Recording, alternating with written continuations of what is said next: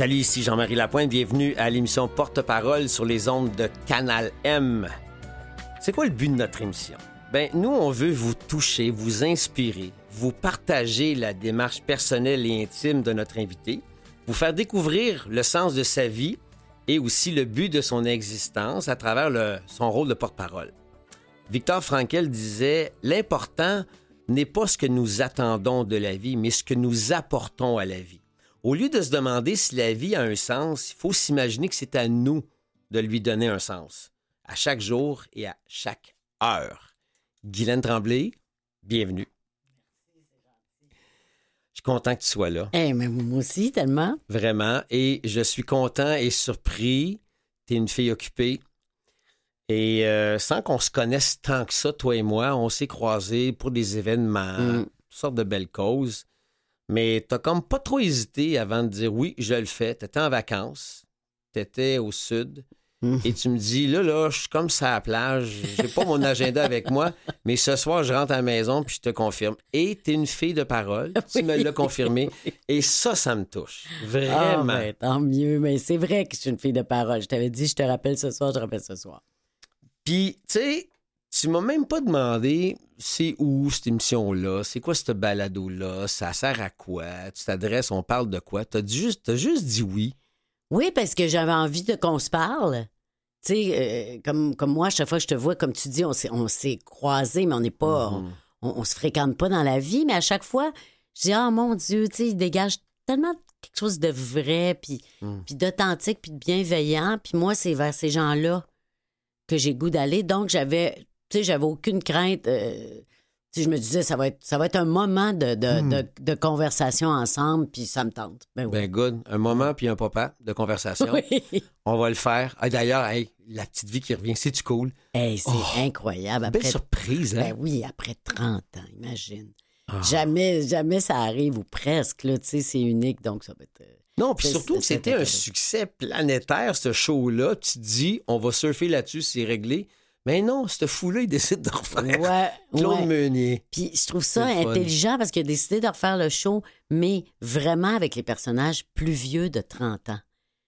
Donc, c'est ça qui, euh, je pense, qui, qui- qui va être formidable. Donc, euh, c'est un cadeau. C'est un cadeau qu'on se fait, puis c'est c'est un cadeau que Claude donne au public aussi. là. Puis c'est un cadeau qu'on va déballer tout le monde en même temps. Puis je pense que pour le jeu de l'acteur, de l'actrice, puis pour l'auteur, ça donne du jus d'imaginer 30 ans plus tard ce que la personne est devenue, Ben tu sais. oui.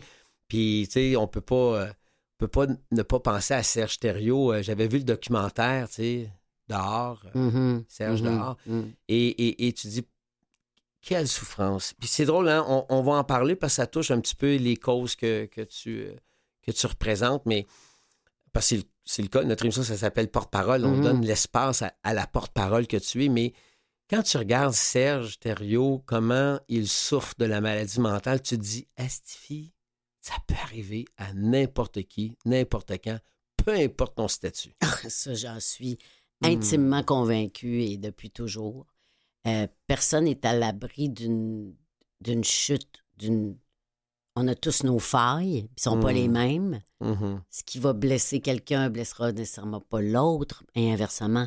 mhm. Mais il y a personne qui est à l'abri d'une bascule, d'un, d'une espèce de vertige qui te fait tomber dans de la souffrance, puis, puis Mm. que tu souffres, puis que tu souffres, puis que tu souffres, puis que tu souffres. La maladie mentale, ça peut être. euh, C'est ça. Ça peut Et être c'est moi, toi, tout le monde. hein. n'importe quand. Puis, tu sais, Guylaine Tremblay, ton, ton nom, ton prénom est connu.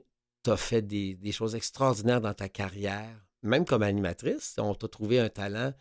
Oui, j'avais- aimé ça, oui, j'ai aimé fun, ça, faire ça. ça. Oui, oui, oui, vraiment. Puis, puis tu regardes euh, ta carrière. Est-ce que tu as eu peur que tout bascule un moment donné?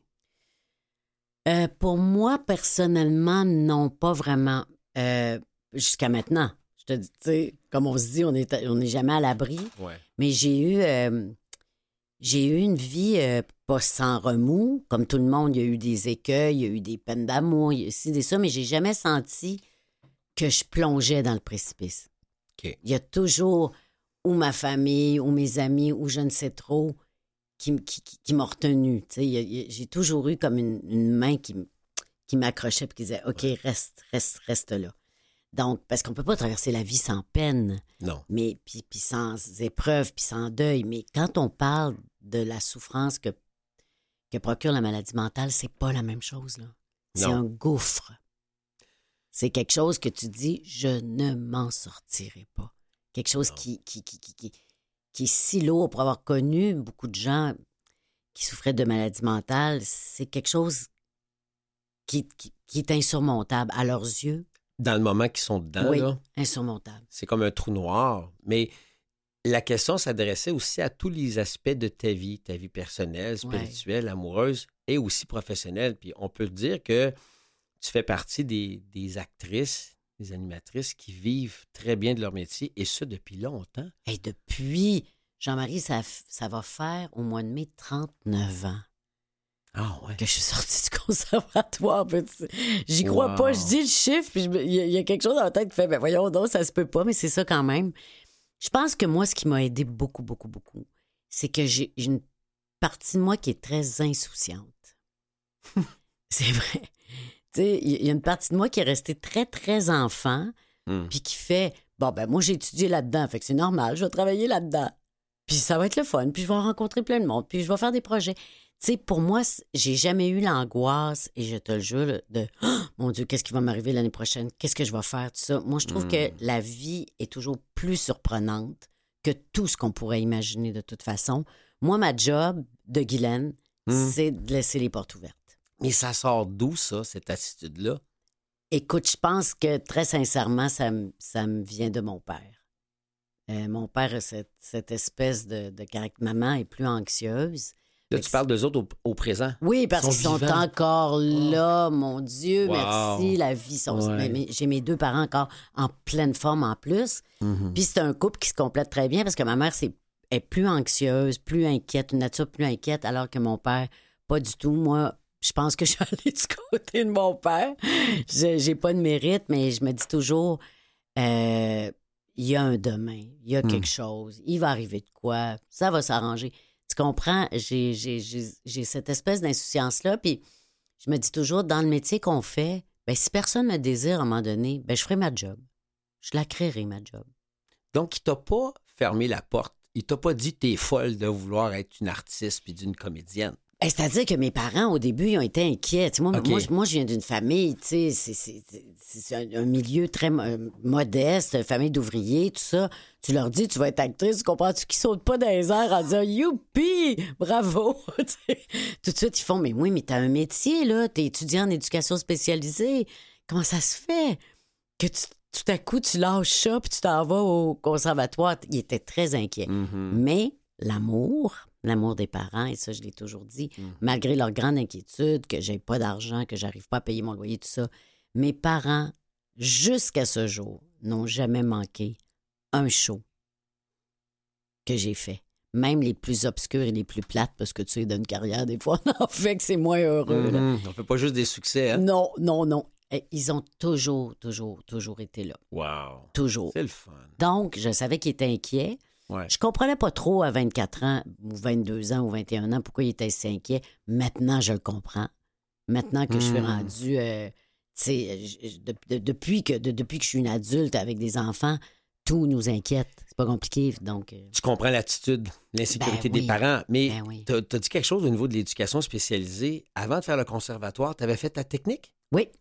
Au. Cégep du Vieux? Où est-ce que tu es Euh, allé, non, j'étais à Québec, j'étais au cégep Sainte-Foy. Ah, c'est vrai, tu viens de Puis Québec, là, ensuite, j'ai travaillé avec, en- avec des délinquants euh, un peu. Puis, mais avant ça, pendant un an, mais avant ça, j'avais fait mon stage la dernière année au CHUL à Québec, qui est l'équiva- l'équivalent du CHUM ici. Ben ouais. Et je travaillais avec des enfants cancéreux. Ah. Euh, puis, j'étais pas vieille, là, tu sais, j'avais 18 ans. Mhm. Puis euh, je- le cancer chez les enfants, premièrement, c'est un choc. J'étais très naïve, hein? je pensais pas qu'un enfant de un an, de six mois, de deux ans pouvait avoir un cancer, moi. Mhm. Tu comprends? Là, je suis arrivée devant des, des petites merveilles comme ça qui étaient très, très malades. Puis le cancer, ben, on sait que il se développe très vite chez les enfants, comme les cellules se développent très vite. Ben, les cellules cancéreuses se développent très vite aussi. Donc, c'était mes, mes premiers contacts avec la perte, la, la- le deuil, la Mm. mort, la souffrance immense des Mm. parents. Euh, j'ai toujours dit que cette année-là était comme une année charnière dans ma vie parce que ça m'a aidé en quelque sorte à développer mon empathie puis ma compassion. Puis moi, je considère que pour être acteur ou actrice, il faut que tu sois empathique et pleine de compassion envers l'humain que tu joues. Mhm. T'as à faire ça. Donc, ça m'a servi. Il n'y a rien pour rien dans la vie. Moi, je dis toujours que ces études-là, puis ce stage-là, puis m'a servi entrer au conservatoire pour devenir comédienne. Mais est-ce que tu te voyais faire ce travail-là pour le restant de tes jours comme intervenante? Si ça n'avait pas fonctionné euh, au conservatoire, je serais sûrement, sûrement retournée euh, en, en relation d'aide, quelle qu'elle soit. Je ne sais pas quoi, mais c'est Ouais. sûr. Mais à regarder les causes avec lesquelles tu es impliqué, à te regarder aller aussi dans, dans l'engagement humanitaire, la façon que tu joues, je suis pas du tout inquiet de ta capacité de, de bienveillance et tout ça. Puis euh, tu le dégages, tu dégages cette sensibilité-là, cette ouverture-là.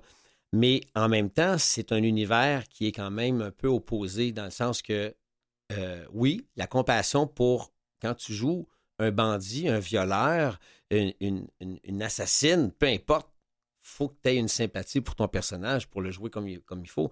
Mais tu t'as abouti au conservatoire sur une quoi? C'est une gageure? Qu'est-ce que tu as fait pour démarquer là? Non, mais écoute, c'est un rêve que je caressais depuis longtemps d'être actrice, mais comme je venais d'un milieu pas du tout euh, où la culture était mise à l'avant, tu sais, euh, bon, il n'y avait, y avait pas de bibliothèque chez nous, tu sais, on n'avait que la télé. OK. Donc, moi, euh, c'était par les beaux dimanches à l'époque Mhm. que j'ai eu accès au théâtre, que je voyais les acteurs, les actrices tu sais, évoluer devant moi, tout ça. Puis c'était un rêve que j'avais. Mais, tu sais, quand tu viens pas d'un milieu comme ça, tu te dis, pour qui tu te prends, toi, rêver d'être acteur ou actrice? Ben non, t'es t'es- pas assez belle, t'es pas, t'es- t'es pas assez intelligente. Bon, tous les complexes d'adolescence, tu comprends? Puis j'avais mis ce rêve-là de côté, puis j'avais dit, moi, je m'en vais en éducation spécialisée, un métier que, un milieu que j'adorais. Mais, une journée, c'était très drôle parce que euh, en éducation spécialisée, il y a un des profs qui utilisait le- une technique d'intervention qui s'appelle le psychodrame. C'est-à-dire que euh, on reproduit une situation. Mettons Mhm. que toi, tu es agresseur sexuel, puis moi, je suis l'agressé. Ben là, on va, on va inverser les rôles. L'agressé devient agresseur, inversement.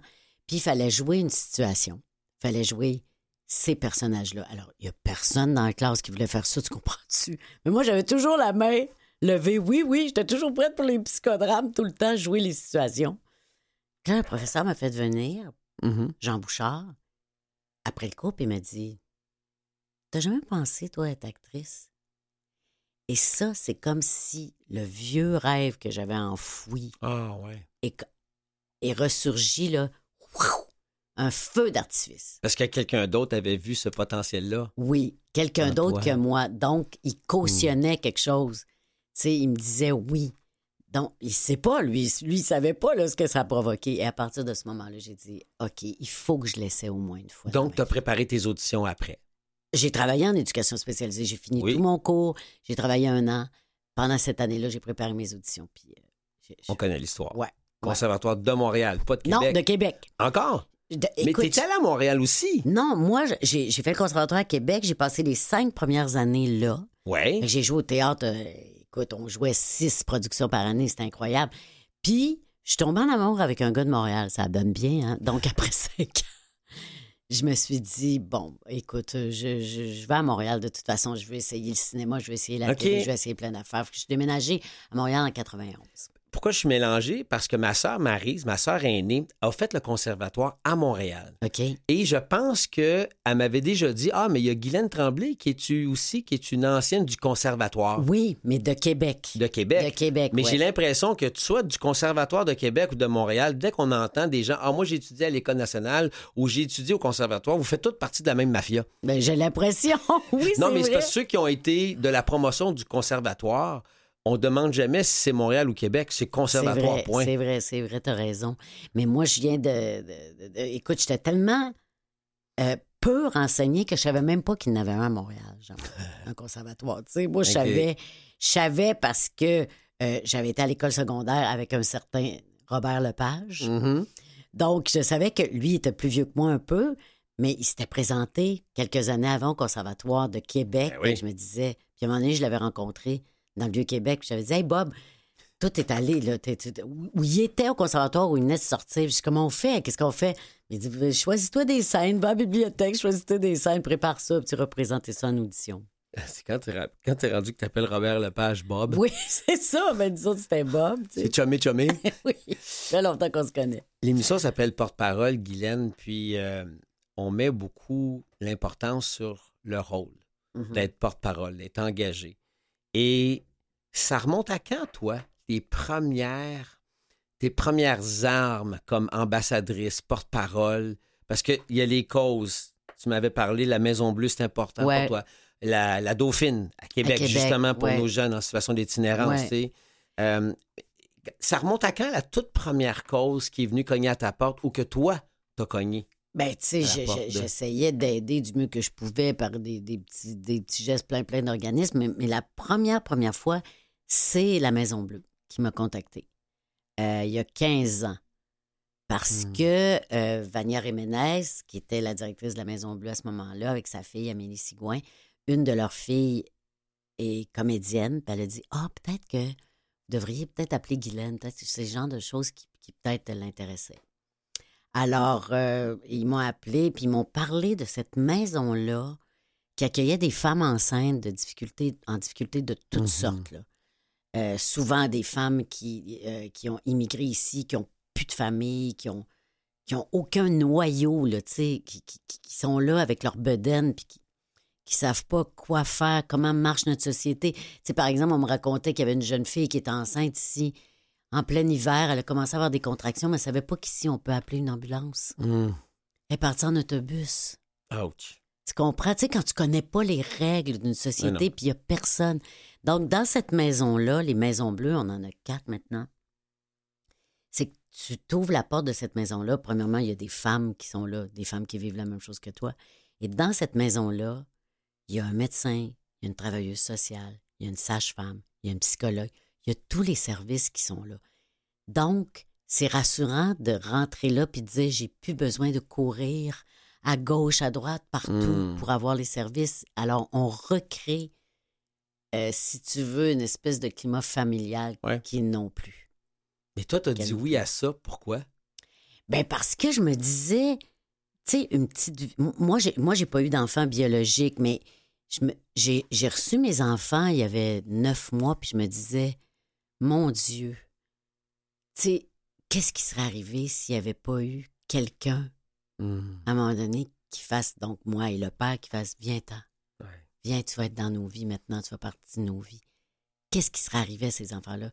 Quel est leur destin? Qu'est-ce, qu'est-ce qui serait arrivé à, à ces petites filles-là? Puis je me disais, ben, la, la, la madame qui a, son, ils ont petit- qui a son petit bébé dans son ventre, puis qui ne sait pas de quoi va être faite sa vie, qui ne sait pas où elle va habiter, si elle va avoir un travail, tout ça.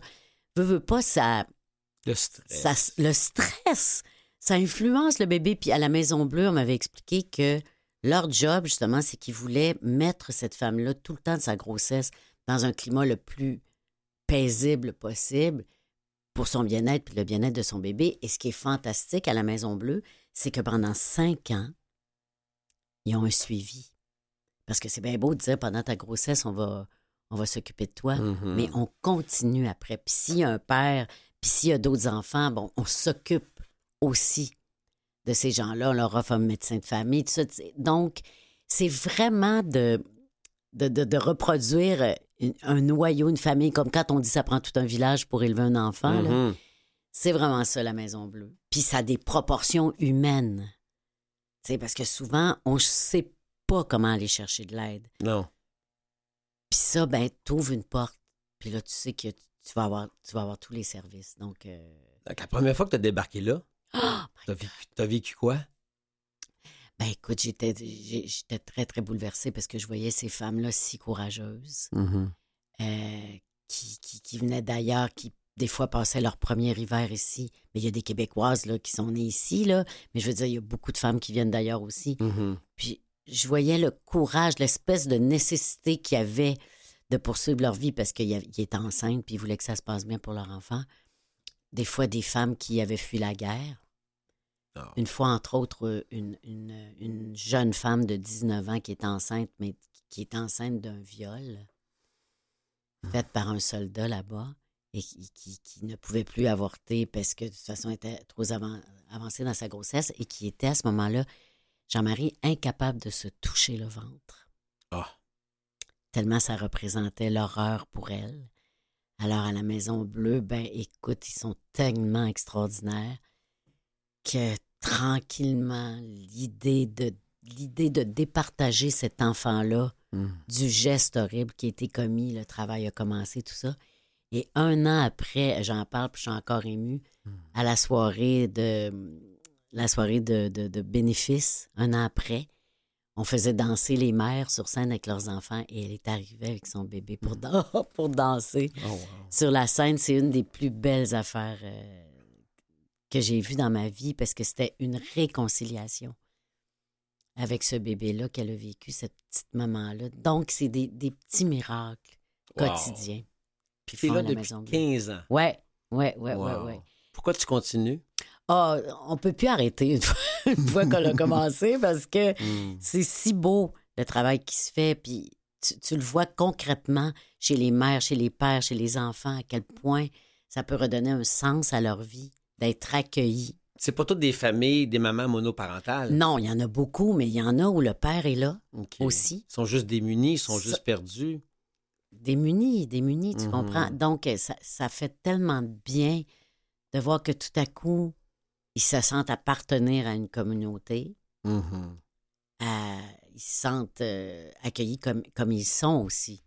Peu importe euh, d'où ils viennent, leur, euh, leur origine, leur religion. euh, Mais vous avez de tout. Tu peux avoir une femme qui vient de la rue en situation Oui. d'itinérance, problématique de dépendance. On ne juge pas, Juge on pas. accueille. Puis Ça, pour moi, c'est une notion extrêmement importante dans toute notre vie. Mm. Moi, j'y arrive pas toujours parce que je ne suis qu'une humaine, mais j'essaie de pas juger. Ouais.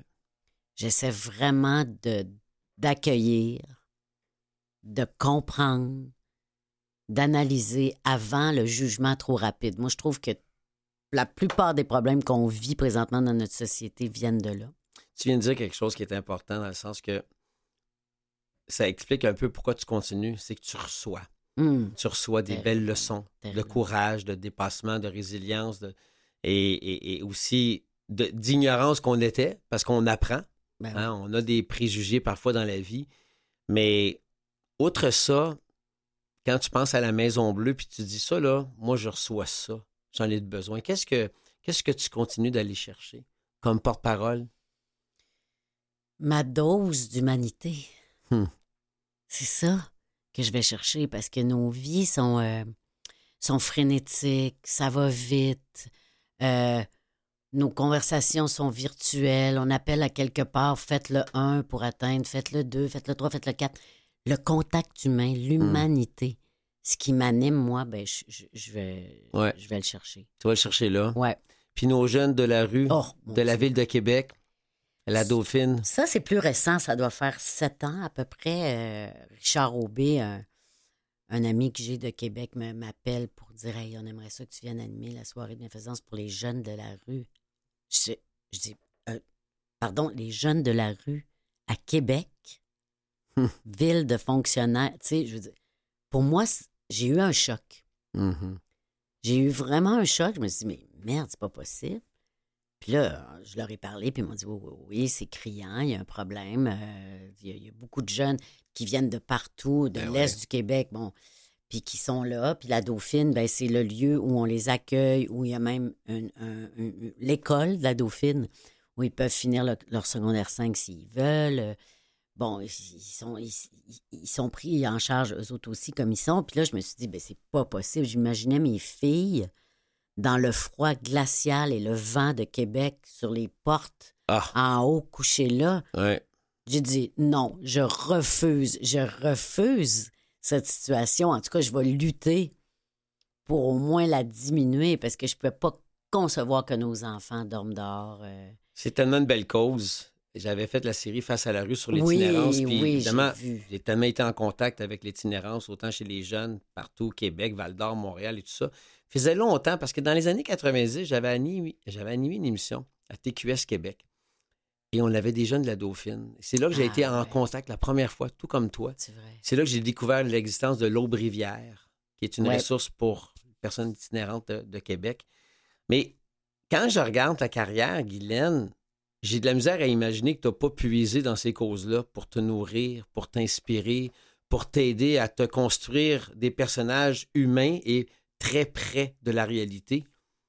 Ben, t'as sûrement raison. T'as sûrement raison parce que, euh, tu sais, moi, là, comme actrice, moi, je suis une éponge. Tu sais, moi, je, j'absorbe, je, je, je- c'est comme si je me construisais à partir de tous les humains que je rencontre, tu sais. Bon, alors c'est sûr que tous les gens, autant du côté des intervenants que du côté des, euh, euh, par- exemple pour la Dauphine, des jeunes, c'est sûr qui, qui- qui nous habitent à quelque part, puis qu'à un moment donné, cette souffrance-là que j'ai vue, ou cet espoir-là que j'ai vu aussi, Ah ouais. parce qu'il y a ça aussi, hein, on parle de souffrance, mais il faut parler d'espoir aussi. Cette lumière-là, cette, euh, cette, cette résilience-là, bien sûr, bien sûr que ça... ça Il y a de ça, plus il y a des personnages. Dans Oh my toutes God. les ressources qu'on nomme, là, la Maison Bleue, la Dauphine à Québec, il y a des personnages avec des traits, tu dis, les gens, si je devais faire une improvisation avec cet imper- ce personnage-là, ils disent, voyons, c'est exagéré. Ben non, non, ça existe. C'est vrai, t'as raison. c'est tellement drôle. aussi. Complètement, complètement. tu sais. Des fois, tu rencontres, euh, comme la- la- l'année passée, j'ai rencontré une, une jeune femme, mais je pense qu'elle a 40 ans maintenant, mais elle était à la Dauphine, probablement dans les années 90, 90. tout ça. Elle a 40 ans, c'est une artiste multicolore, cheveux de toutes les couleurs, euh, tu sais, complètement, euh, complètement hors, hors de ce qu'on peut s'imaginer d'une fille de Québec, là, tu sais, dans le sens complètement pété. pété, pété, pété. Et là, tu jases avec elle, puis tu te dis, mais. Puis là, elle te montre ses œuvres. Ce qu'elle fait, mais tu te dis, quelle profondeur, quel, ah ouais. quel, bagage elle, elle- elle- elle traîne avec elle, c'est Pour extraordinaire. pouvoir tu sais. créer ça comme Oui. ça. Oui, oui, oui. Écoute, euh, tu m'as quand même parlé avec générosité du fait que tu accompagnais ta tante aussi. Oui, ma Et grande ta tante. grande tante, pardon. Ouais, non, non, non. Mais mais oui, c'est vrai, 95 ans? 95 ans, c'est la tante de ma mère. C'est la sœur de ma grand-mère maternelle, la seule qui reste. Wow. Ouais. Wow. Ouais, puis ouais, ça, tu me disais, quand je te dis, euh, qu'est-ce que tu fais comme bénévolat, ton engagement, puis tu me l'as quand même, tu m'as pas nommé c'était qui. Mais je sais pas son nom. Tu vas pouvoir me le dire si tu veux, mais c'est du temps que tu passes avec elle. Oui. Ça, c'est la prochaine danse, Oui. d'une certaine façon. Oui. Qu'est-ce que tu, comment tu décrirais cette aventure-là avec ta grande tante? Ben écoute, c'est quelque chose que j'avais pas prévu du tout parce que euh, au départ, il était il y a trois ans, il était encore deux, Annette et Annetta, imagine, deux, deux jumelles. Et euh, ils n'étaient pas au même foyer parce qu'il n'y avait pas les bon, il y avait pas les mêmes euh, enjeux de santé. OK. Fait que Annetta est rentrée au CHSLD avant. Puis c'est mes parents qui étaient tuteurs. Mais là, il arrive une affaire qui s'appelle pandémie. Hmm. Mes parents sont à Québec et ils ont 80 ans en montant. Alors j'ai fait, c'est pas possible, là. Tu peux pas faire la route, là. Ils peuvent pas faire la route, puis tu sais, ils peuvent pas. Là, j'ai dit, OK, je, je, je, je, je vais m'en occuper. Mais la pandémie, elle dure, Hmm. elle dure, elle dure. Fait qu'à un moment donné, je disais à mes parents, écoutez, enlevez-vous ce stress-là, là. On peut pas monter, puis tu sais, on est confiné, puis ci, puis ça. Puis moi, je voulais pas qu'ils aillent aussi pour leur propre santé Exact. à eux. Donc, euh, j'ai. Je, me suis je me suis fait embarquer dans ça, mais peu à peu, j'ai développé un lien avec ces femmes-là que je connaissais pas tant, finalement. Tu sais, c'est- c'était mes grandes tantes, oui, bon, je les voyais de temps en temps, mais je les connaissais pas tant. C'est là que je les. Ben, Annetta est décédée l'année dernière. Mhm. Mais c'est là que je les connais. C'est là que, que je me dis Ah, t'as fait ça dans ta vie? Ah, ouais? Puis t'es arrivé ça? Hmm. Parce que ce qu'on oublie souvent, c'est que les personnes âgées, là, ils ont été autre chose que vieux. Exact. Sais, on a tendance à dire ben, ben oui, c'est ma grande-tante ou c'est ma grand-mère, elle a 90 ans. Oui, mais elle, Hmm. elle a eu 70, puis 40, puis 20, puis ça a été une enfant, puis il y en a eu. Il s'en est passé des choses. Donc, je trouve que c'est hyper précieux. Mais 95, ça veut dire que ça fait un bout qui est sur la terre, elle, là. là. Hey, 95 ans, tu comprends Puis est-ce qu'elle a des bons souvenirs de toute sa vie? Oh mon Dieu, elle sait nos numéros de téléphone par cœur. OK. Tu sais, cognitivement, Il n'y a rien, rien. Mais elle est où présentement? Là, elle est au CHSLD, Laurando. OK. Puis c'est sûr que pour elle, elle, elle regrette encore beaucoup son ancienne résidence, mais où il fallait vraiment être autonome physiquement. Puis elle l'est pas, là. Pas assez. Pas toi, assez pour être là. Ton Donc, rôle auprès de Annette, c'est quoi? Qu'est-ce que tu fais? Écoute, c'est très drôle parce que j'amène toujours, premièrement, euh, Colette, mon petit chien. Parce que ça, tu te rends compte que, écoute, ça, c'est juste de la joie là, qui arrive. Là. C'est clair. Quand, quand j'y vais sans Colette, les rares fois que j'y vais sans Colette, je sais qu'elle est déçue. Tu te le fais dire. C'est quoi la race de Colette? Écoute, c'est ça. Ils appellent ça un maltipou. C'est une petite patente, un, un mélange entre canichenin et bichon maltais. C'est comme un toutou vivant. T'sais, donc, tu sais, les chiens, ils sentent, les animaux. Elle Eh s'assoit sur Annette. Elle reste là. Puis l'autre la flatte. Puis, oh, écoute, c'est c'est vraiment fabuleux. Puis ma job, c'est c'est juste de parler avec elle. Juste de dire, viens, on va aller faire un tour dehors. Je la mets dans sa chaise roulante. On s'en va dehors. Dire, on va prendre du soleil, on va prendre de la vitamine. Des fois, c'est pas compliqué. Hmm. C'est juste d'être là, d'écouter, de parler, de faire raconter des choses. Euh, tu sais, moi, elle m'a raconté des choses que je peux pas te répéter parce que ben, c'est- c'est c'est intime, mais, Mhm. mais des choses que même ma mère savait pas. Parce que là, est dans un climat de confiance, tu sais, puis... euh, c'est- très... euh, C'était inattendu dans ma vie, mais je peux te dire maintenant que j'ai une admiration profonde pour les proches aidants. Pro, Ouais. t'en sais quelque chose? Oui, puis quand j'ai vu Mercedes s'occuper de mon père, mais Oh. quand j'ai vu aussi tous les préposés, les infirmiers, Oui. infirmières au CHSLD s'occuper de papa, j'ai dit, oh my God, merci d'exister. Tellement. Merci. Tellement. euh, Moi, je, je, je- c'est un don de soi extraordinaire. C'est, ça demande une abnégation là, incroyable. Puis heureusement qu'ils, heureusement qu'ils sont là. Heureusement. Wow. Ouais, heureusement. Puis heureusement que tu es là, toi, pour nous partager tout ça, parce que tu m'offres une belle euh, partie de ta journée. Euh, on passe une heure ensemble, on vient de faire une demi-heure. C'est vrai, vite. mon Dieu. Ouais, attends. Là, il y a une petite transition musicale. Après ça, tu vas avoir des surprises. OK. Parce que le concept de l'émission, c'est la deuxième moitié. Il y a plein de questions dans un chapeau. C'est toi qui es pige, puis c'est toi qui lis, OK. puis euh, je sais que tu vas y répondre. Mais c'est des questions, des fois, euh, profondes, Ah ouais? spirituelles, OK, OK, j'ai hâte de voir. existentielles. OK. Ah ouais. Alors, médite pendant 30 secondes, parce qu'après ça, on plonge. OK, parfait.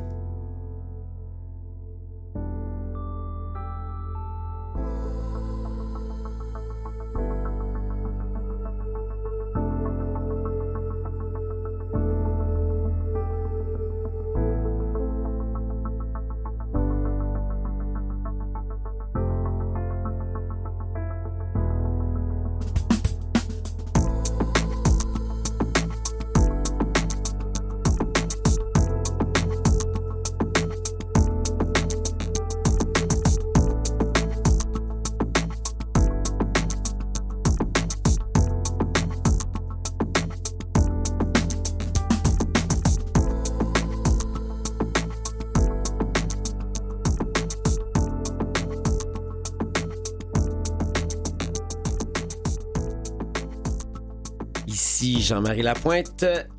J'anime porte-parole sur les ondes de Canal M en compagnie aujourd'hui de Guylaine Tremblay. Merci d'être là. Ça me fait très plaisir. Écoute, moi, c'est sûr que je vais te gosser pour bien des causes. moi, je suis porte-parole du défi sportif pour nos athlètes handicapés. Je fais bien des affaires. Alors, c'est sûr que je vois que tu as un grand cœur. Je vais abuser de toi. mais c'est pas pour moi. Le pire, c'est que c'est pour les petits jeunes. T'imagines-tu oui. venir donner des, remettre des médailles aux enfants handicapés? Eh oui, je sais. Tu vas. Ben, t'es déjà allé, toi, au défi? Tu connais ça, le défi Euh, sportif? Qu'est-ce que t'avais fait, toi? allée. Tu avais fait quelque chose Ah. parce que j'avais fait une autre émission à la radio. Euh, ça s'appelait Des gens comme les autres. C'était euh, dans une ancienne vie et j'avais déjà fait une entrevue avec toi, mais je me souviens pas c'était quoi la cause. Étais-tu présidente d'honneur de quelque chose ou Peut-être, porte-parole de. Peut-être, peut-être. Parce que t'as fait des causes, hein? Tu sais, parce que j'en ai fait beaucoup. Tu sais, maintenant, c'est ça que je dis, je peux pas être porte-parole de plein d'organismes parce que sinon, ça perd de la valeur pour les organismes. Mais tu sais, je vais, je participe à plein d'autres affaires. Là. Euh, Quand je peux, oui, ça me fait plaisir parce que on le sait que ça peut faire une différence. Ben oui. Hein? Chacun de nous, on peut faire une différence, bien sûr. Mais le pire, c'est que ça fait une différence des fois et pas mal souvent pour toi. Bien C'est quand tu viens donner une petite heure, mettons, je te dis, là, euh, au mois d'avril, viens donc remettre des médailles à tel événement. Tu vas être en contact avec des jeunes qui viennent de s'époumoner pour gagner Ouais. une médaille, puis ils ont toutes sortes de déficiences, toutes sortes de, de, de- de- handicaps.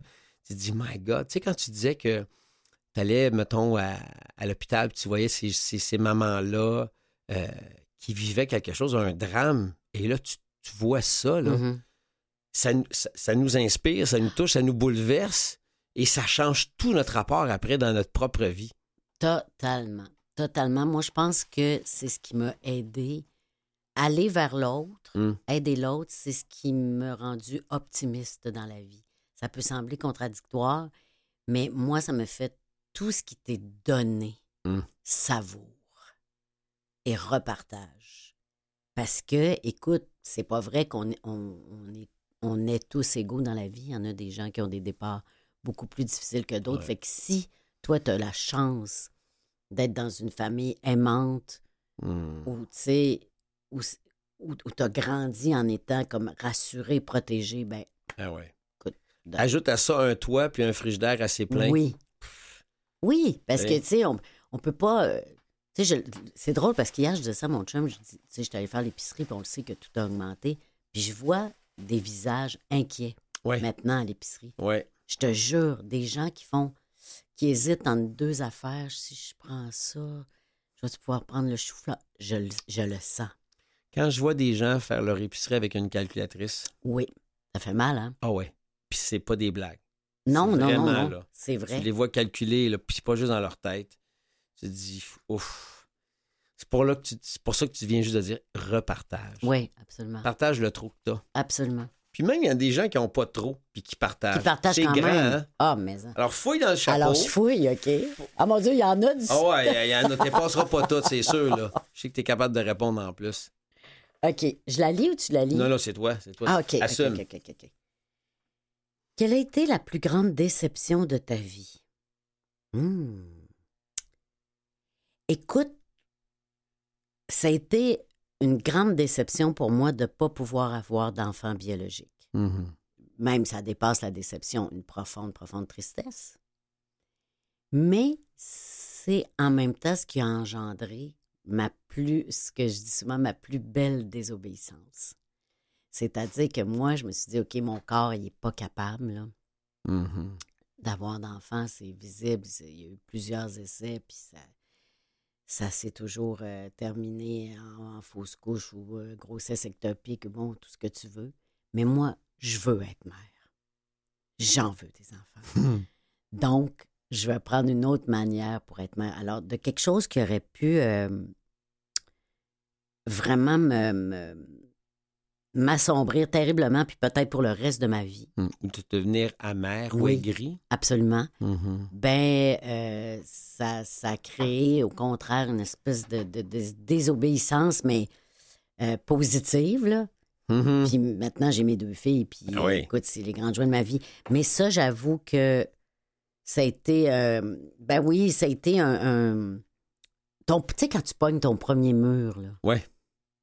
Patauf, tu sais, tu fais Hein? Tu sais, moi, la fille qui est en santé, puis que, tu sais, que tout va bien, moi, dans ma tête, tu sais. Puis tu t'en voulais des enfants depuis oui, longtemps, oui, toi. oui, oui, oui. Puis moi, c'était clair. Tu sais, moi, c'était clair dans ma tête. Je veux tomber enceinte. Ben oui, ça va se faire tout de suite. blabla. Je sais pas pourquoi. Parce que toutes les femmes de ma famille, ça avait été comme ça. Et moi, non. Mhm. Fait qu'il faut comprendre, faut comprendre quelque chose. Puis. Souvent, dans des épreuves, se cache un cadeau mal emballé. Et, et crime, c'est tellement ça. C'est tellement, quoi, tellement ça. Au-delà de tes deux filles que tu as adoptées, c'est quoi le cadeau mal emballé de la leçon de devoir finalement dire non à la maternité biologique, mais tu as quand même adopté?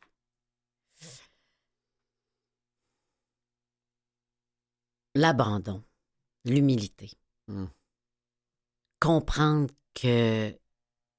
Comprendre qu'on peut pas tout comprendre. Et ça, pour moi, c'est très difficile. Parce que moi, je suis une. Tu sais, je suis le genre de personne, je veux tout le temps comprendre tout. OK. Côté freak, même, un petit Oui, peu. tu un petit peu. Un petit peu, Ouais. tu sais. Donc, accepter Mhm. qu'il y a une part de cette affaire-là que tu ne comprendras jamais Et que tu ne contrôles pas. et que plus. tu ne contrôleras pas. Parce a ça aussi dans le côté Ouais. que, tu sais, je veux comprendre, puis je contrôle ma patente. Oui, exactement. Et moi, comme il n'y avait pas en plus trouvé de cause, Ah, tu sais, parce que des fois, ils disent, ben écoute, tes trompes sont, pas pas corrects, t'as pas d'ovaire, bon, c'est réglé. Mais moi, jamais. Et on Ouais. n'a jamais compris pourquoi j'ai perdu tant de bébés. Donc, j'avais pas. C'était insoutenable pour moi au début, fait que j'ai- j'ai j'ai travaillé fort. Et frustrant? Ah oui, oui, oui, oui, frustrant. T'as besoin d'une réponse. Tu sais, l'être humain, on a toujours besoin d'une réponse. Mhm. Mais là, j'en ai pas, puis j'en aurai pas. Donc, on lâche prise. Oui. On, on reste humble, mais en même temps, la petite délinquante que tu es, tu Ouais. dis Ah ouais, la vie, tu veux pas m'en donner Va aller te les chercher. Oui, c'est ça. C'est exactement ce que tu as fait. C'est exactement ça que j'ai fait. Puis là, t'es rendu grand-mère, grand-maman. Oui! Mon Dieu, quelle joie. Grand-mère. Quelle, Grand-mère? quelle joie. Tu es une jeune grand-mère? Ben non, tu sais, j'ai 62, là. Tu sais, c'est- c'est- c'est c'est- c'est bien correct. pour- Il y a des, des grand-mères plus jeunes que ça, mais, mais parce que j'ai eu mes enfants assez tard quand même. Parce que, tu sais, pendant des années, j'ai essayé essayé. d'en avoir, c'est ça. Ah oui. Mais, ah, c'est une grande, une joie incroyable. C'est incroyable. Hmm. Next. Ah, gars, c'est drôle? C'est comme si les deux questions étaient reliées. Quel est le plus grand accomplissement de ta vie? J'ai Imagine. tombé là-dessus, toi. Oui. Oh! Regarde, c'est vraiment. ben, on dirait que je viens de te répondre parce que de ma grande déception, il est arrivé le plus grand accomplissement de ma vie, c'est-à-dire avoir euh, mes, mes deux filles qui viennent d'Orient. C'est-tu drôle, ça, que je t'ai pigé ça, Wow. Non, une c'est après l'autre? Belle synchronicité. Oui, complètement, parce que je te dirais, je peux pas te répondre autre chose que ça. Le plus grand accomplissement de ma vie, c'est c'est le fait d'avoir vécu avec ces enfants-là et de. Tu sais, quand on dit élever un enfant, Mhm. ben là, je veux dire, moi, je pouvais pas dire je me reproduis génétiquement, Non. mais élever un enfant. Élever, c'est tellement beau ce terme-là, c'est de prendre un enfant puis de l'amener au, au, au maximum de ses possibilités. Puis de faire en sorte que cet enfant-là apprenne à être heureux. Et, C'est tellement important. ouais, ouais, Pas juste ouais. qu'il y ait une job puis qu'il y ait de l'argent dans son compte de banque. Non, mais Non. on peut-tu générer l'élan de cet enfant-là pour qu'il développe sa façon d'être heureux? c'est tellement plus important Mhm. que, que tout. Tu sais, moi, j'ai toujours dit à mes filles, puis encore maintenant, Mhm. pensez jamais à l'argent quand vous avez envie de faire quelque chose. Jamais, jamais, jamais. C'est pas un bon moteur. C'est pas le bon critère. C'est pas la bonne patente, tu comprends? Hmm. L'argent, ça peut, ça peut assouvir une espèce d'affaire momentanément, Mhm. mais dans le long, le long parcours de la vie, ça sera jamais l'argent. Visiblement, tu n'as pas choisi l'argent pour être comédienne, même si tu as bien gagné ta vie. Oui, Tu fais partie des privilégiés, puis c'est le fun, tu as une Oui, belle carrière, mais ça n'a jamais été le moteur. Jamais, au grand jamais, au grand jamais. C'était, pour moi, je, je te jure, là, c'est, je suis contente de, de- de bien gagner ma vie, puis d'en faire profiter les gens que j'aime aussi, tout ça, mais euh, j'ai jamais pensé, je vais être actrice parce que je veux faire de l'argent. Ben, probablement, le monde m'aurait dit, c'est ridicule, parce que, écoute, tu risques d'être très, très déçu. Moi, c'était ma façon d'être libre Oui.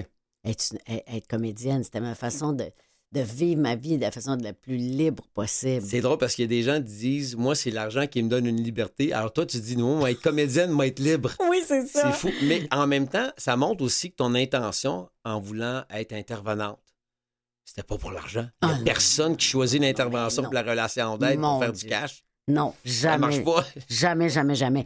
Puis tu sais, je suis pas inconsciente au point de dire on n'a pas besoin d'argent dans la vie. Ben Mm. oui, on le sait qu'on a besoin, il faut, faut Ben payer oui. nos loyers, il faut, faut manger, puis il faut envoyer nos enfants à l'école, puis tout ça. Mais jamais j'aurais choisi un métier que pour ça. OK. Jamais, jamais. Ça, c'est euh, une chose que je sais dans la vie, c'est ça. Je repige. Oh yes. Ah, mais j'en reviens pas que j'ai pigé ça une Oh, ben, suite de l'autre, quand même. on, est peut-être sur une lancée. Il y a peut-être un lien avec toutes tes questions. Parce qu'il y en a une quarantaine là-dedans. Là. OK. Puis- Ah ouais, pige au hasard. Oh, elle ferme les yeux, elle pige. Oui, oui, oui, j'aime ça. Comme une petite fille. Comme un petit bébé. Ah, si tu avais la possibilité de passer une journée de ta vie en compagnie d'un personnage historique, ce serait qui? Oh my God! Écoute, je vais peut-être te surprendre, là, Mhm. mais je crois que je voudrais rencontrer Marilyn Monroe. Oh, c'est bon ça. Pourquoi? Parce que on a tout dit sur elle. Une chose et son contraire. Mhm. On l'a- Il y en a qui la qualifient presque de génie, l'autre qui disent que c'est une sotte finie. Euh, tu sais, qui était cette blonde sulfureuse-là qui a été élevée par une mère qui souffrait de maladies mentales très graves? Elle-même, je crois aussi, Mhm. avait des problèmes de maladie mentale. Cette femme qui a voulu, qui a eu de nombreuses fausses couches aussi, qui en a souffert terriblement. Un objet sexuel qui voulait prendre des cours à l'acteur studio puis être reconnue comme grande actrice. Tu sais, elle, elle est tellement fascinante, je trouve. Mhm. Elle a- on dirait qu'elle a tellement pas eu la vie qu'elle voulait avoir, alors qu'elle elle devait être enviée et jalousée par à peu près tout le monde sur la Terre. Mais c'était qui, la petite fille? Ouais. C'était qui, elle? Sais, C'est elle qui m'est venue en premier Non. Puis tu sais, on se pose beaucoup de questions sur sa vie, sur sa mort. sur sur- sa mort. Alors, tu sais, il y a peut-être quelqu'un qui l'a, la réponse. Ouais. C'est pour ça que de la ramener vivante, le, le temps d'un Ouais. café, d'une belle causerie. Ouais, j'aimerais ça. Parce que, tu sais, j'ai lu euh, quelques lettres qu'elle envoyait, puis c'est une fille, visiblement, qui aimait les mots, qui aimait, qui aimait la profondeur, qui aimait l'introspection, tout ça. Mhm. Alors, tu te dis... Puis en même temps, tu as cette blonde-là euh, qui a commencé sa carrière en, couchant avec des vieux producteurs parce qu'elle n'avait pas le choix. Tu comprends? Il y a les deux... On dirait qu'il y a, qu'il y a deux, deux- deux planètes euh, quand, quand- quand on pense à elle, sais... Elle doit être tellement texturée. Ah, mon C'est pas vrai qu'elle est juste une belle blonde Non. de, puis la maîtresse de, puis la petite dame blonde. C'est pas vrai. C'est pas, vrai. du tout, du tout. Je suis sûre que c'est pas vrai.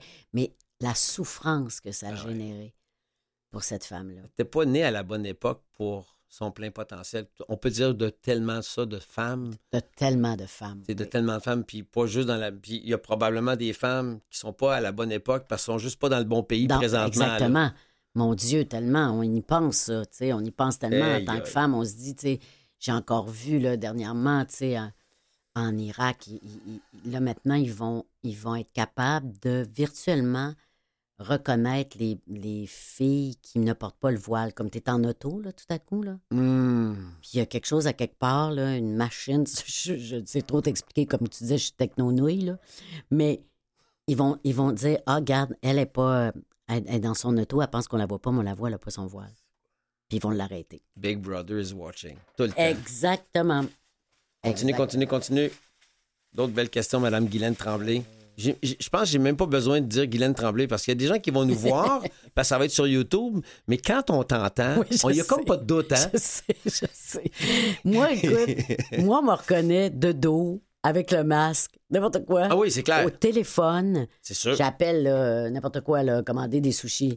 Ah, Madame Tremblay, vous avez envie de manger des sushis? Écoute, je me suis pas nommée. C'est. Je sais pas, c'est la voix, c'est la voix qu'on a tous dans ma famille. Moi, je pensais pas qu'elle était si particulière. Non, mais toi, si tu fais de la narration, si tu fais une voix hors champ, euh, t'es faite. Tu peux pas. On peut pas te mettre sur une autre face.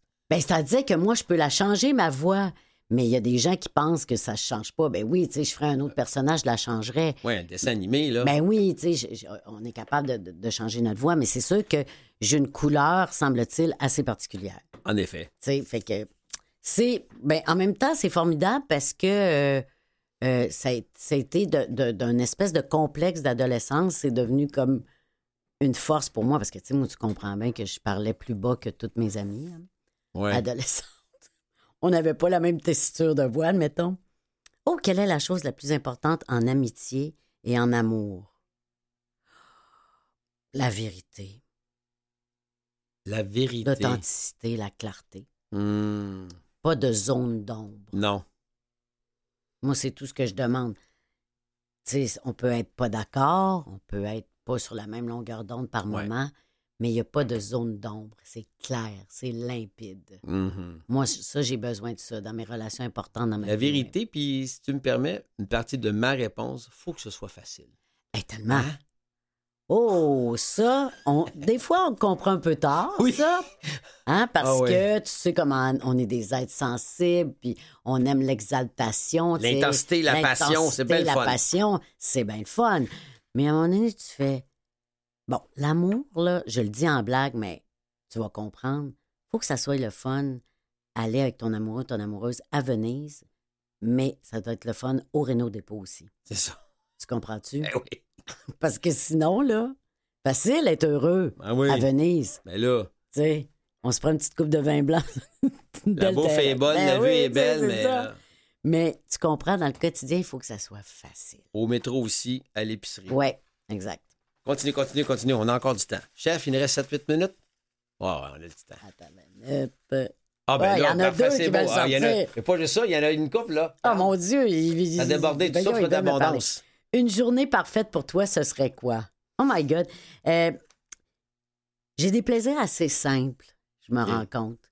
Une journée, bon, Tu vas prendre ton vin Piador. Tu te rappelles la pub? la fille devant son château. J'aime les choses simples, j'aime les choses simples. Puis j'adore. Mon petit vin Piador. Ouais, c'est ça. Je pense qu'il faut que ça soit une journée d'été. OK. Parce que moi, j'aime plus l'été que l'hiver. Good. Euh, que je sois entourée de, de- de ma famille et des gens que j'aime. On se prend un petit vin blanc. On mange bien. On rit. J'aime, j'aime rire. Donc, on est dehors. Hein? Oh oui. On est dehors. Il fait soleil. Il y a des petits coins d'ombre quand on a trop chaud. Tu sais, une petite journée. Juste laisser, laisser la- la- la- le bon temps rouler, comme disait Mhm. Zachary Richard. Ben ouais, ça, ça, ça- Tu sais, c'est pas compliqué, moi, pour moi. Là. OK. À la campagne ou en ville? peu importe, je te dirais, peu importe, tu sais, euh, le, le- le- la, la forme, ça me dérange pas trop. En ville, tu peux être bien sur ton balcon quand tu es avec du monde que t'aimes, hein? Ouais. Puis tu peux être bien malheureux en campagne si t'es t'es pas à bonne place avec le bon monde. Tu comprends? Donc, euh, ouais, tu peux trouver le temps bien long. Moi, c'est c'est pas le lieu tellement, c'est les gens qui sont OK. là. J'en prends un autre. Ben oui. Quelle est ta plus grande peur? Ah, mon Dieu! Hmm. Euh, ma plus grande peur, euh, moi, je, je- c'est d'étouffer. Je suis claustrophobe. T'es-tu ça, toi? T'as-tu Ben, ça? ça, puis la noyade, là.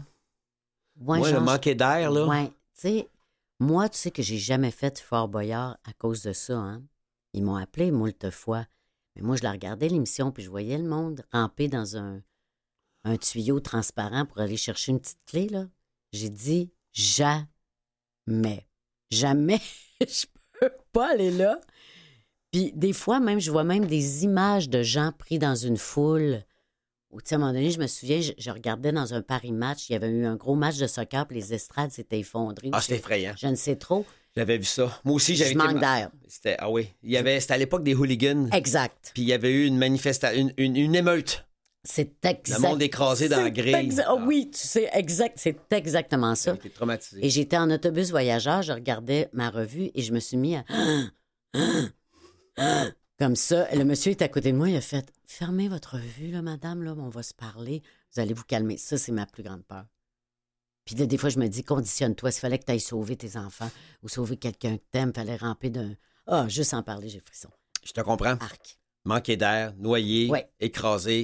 C'est dégueulasse comme feeling, hein? On veut pas ça. Non, non, non. Oh mon plaît. Dieu, on change de question, je suis pas bien. On change de question tout de suite. Peut-être- Moi aussi, ça, me- ça me pourrait me faire monter un petit peu d'angoisse ici, là. C'est ça. Next. Si tu pouvais avoir un super pouvoir, ce serait lequel? Oh! My God. Écoute, je pense que je, je, je- je donnerais la santé à tout le monde. La santé. Puis après, ben, il s'organiserait. Dans le sens que Ouais. si tu es en santé, tu peux tout faire. C'est pas tout le monde qui vient au monde avec une santé, Mais non. premièrement. Mais non. Oui, on est capable de se la scraper, là. Oui, ça, ben, On bien est bien bon là-dedans. Mais je comprends ça. Puis c'est- c'était souvent ça que je me disais. Si j'avais une baguette magique, puis je pouvais avoir, mettons, un vœu, là, le pouvoir de guérir. Ouais, ouais. Après ça, là, si tu veux te scraper, moi, j'ai fait ma job. Ben ça, c'est ça, ça te regarde, là, tu sais. Mais moi, au moins, je Ah t'ai ouais. remis la machine à neuf, là. ouais. OK, puis après, ben, fais- faisant ce que tu veux. hein, La Oui. santé. Oui, parce été que- malade, toi? T'as-tu Non, eu des non. moments de maladie? Moi, j'ai une très bonne santé, là. on- je touche ma tête euh, du bois, n'importe quoi. J'ai une excellente santé. Euh, je fais pas d'efforts plus que ça, là. Puis Je veux dire, ben, je mange bien, je fais attention à moi, mais je veux dire, je suis pas... euh, c'est- c'est- je je- je- je suis pas... sais, en- en- je fais pas d'efforts particuliers, là. Non, non. Mais ouais, ouais, puis je, je, je me rends compte, plus je vieillis, de la chance que j'ai. là. Eh oui. On, en, on en a tous du monde autour de nous qui sont malades. Là. Mais c'est pas juste des gens qui ont 90. Quand ça Non. commence à être des gars puis des filles de ton âge là, qui tombent au combat, Exact. qui ont des santé fragiles, tu te dis, hey boy, Ouais.